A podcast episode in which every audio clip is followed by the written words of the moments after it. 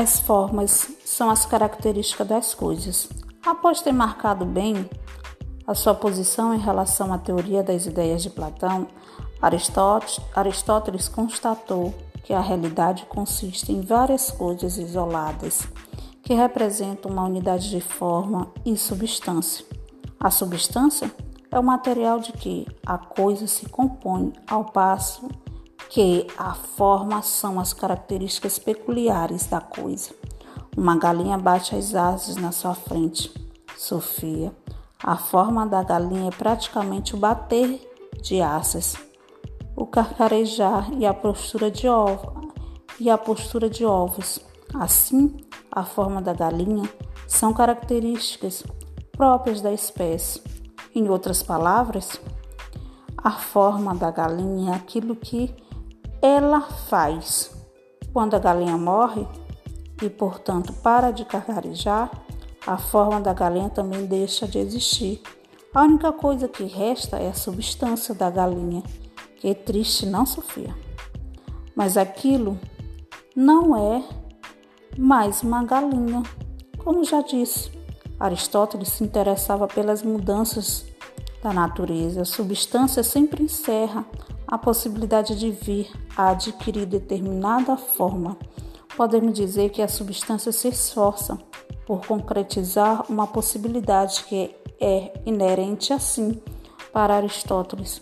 Toda mudança observada na natureza é uma transformação ocorrida na substância de uma possibilidade para uma realidade. Sim, sim, Sofia.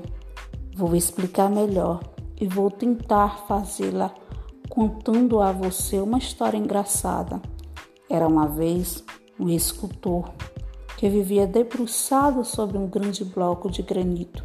Todos os dias ele dava umas batidinhas naquela pedra amorfa.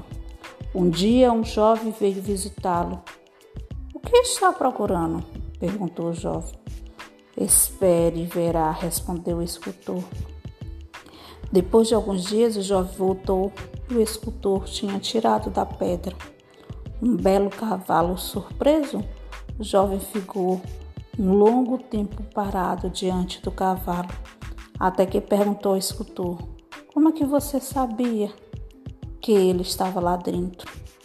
Sim, como é que ele sabia?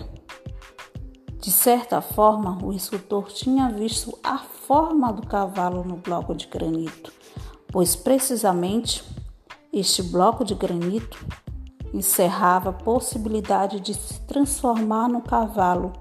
Aristóteles achava que todas as coisas da natureza encerraram a possibilidade de concretizar determinada forma.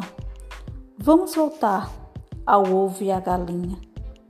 Um ovo de galinha encerra a possibilidade de se transformar numa galinha. Isto não significa que todos os ovos de galinha chegam a se transformar em galinhas. Afinal, muitos deles acabam na mesa do café da manhã, como os ovos fritos mexidos ou como omelete, sem que a forma inerente ao ovo chegue a se concretizar do modo, porém, também. É claro que um ovo de galinha jamais irá se transformar num ganso.